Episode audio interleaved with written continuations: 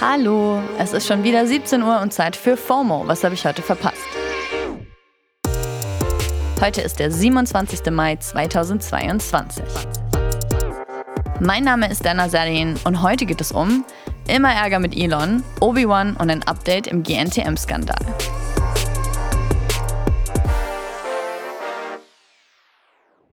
This episode is brought to you by Shopify.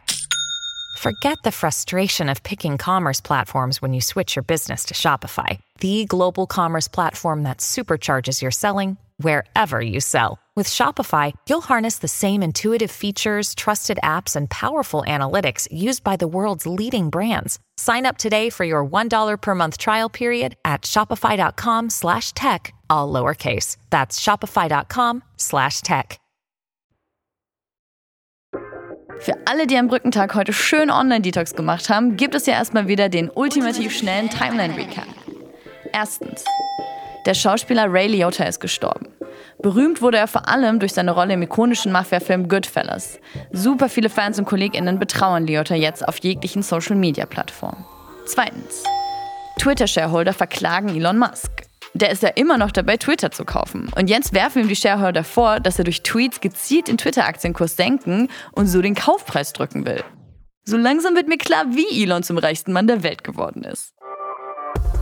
Drittens. Heute gibt es die Abschlussstatements von den AnwältInnen von Johnny Depp und Amber Heard. Der Prozess um die beiden wurde ja wie lange kein anderer von der Öffentlichkeit verfolgt. Johnny Depp vs. Amber Heard ist ständig in den Twitter-Trends und alle warten jetzt gebannt darauf, wie das Ganze ausgeht. Viertens. Disney Plus hat gerade eine dritte Staffel von The Mandalorian bestätigt. Los geht's ab Februar 2023. Der Tweet zur Ankündigung hat schon über 15.000 Likes und das Internet ist ziemlich excited. Das war der, der ultimativ schnelle Timeline-Recap. Und wenn ich bis nächstes Jahr warten kann, für den habe ich noch einen anderen Seriendrop aus dem Star Wars-Universum. Hier kommt mal wieder Bingen am Freitag. Ja, Star Wars-Fans warten schon seit Jahren auf dieses Spin-off und endlich ist es da. Die ersten beiden Folgen von Obi-Wan Kenobi sind jetzt bei Disney Plus verfügbar.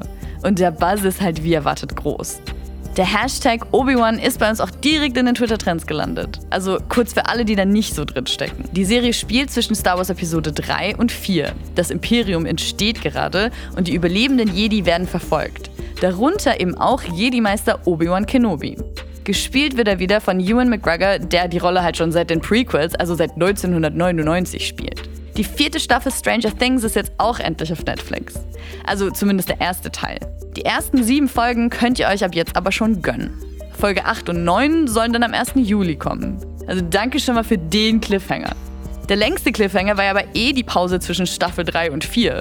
Fast drei Jahre haben Fans jetzt schon auf die Fortsetzung gewartet. Die vierte Staffel soll dafür aber auch ganz schön epic geworden sein. Ich bin auf jeden Fall gespannt. Gespannt verfolgen gerade auch alle die neuesten Vorwürfe gegen Germany's Next Topmodel. Ex-Kandidatin Liana Kagwa hatte den Ball ja schon vor circa einer Woche ins Rollen gebracht und seitdem wird auf den Socials heiß diskutiert.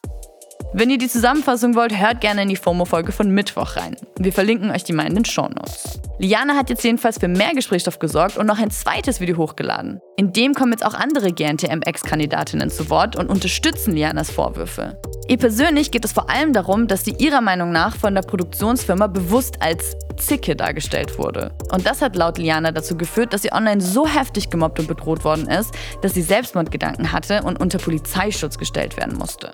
Das Ganze hat jetzt so viel Aufsehen erregt, dass sogar YouTube-Gigant Rezo die Sache aufgegriffen hat. Er hat auch ein Video hochgeladen mit dem catchy Titel GNTM Exposed. Missbrauch, Lügen und Minderjährige. Und das hat mittlerweile knapp eine Million Views und war Platz 2 der YouTube-Trends.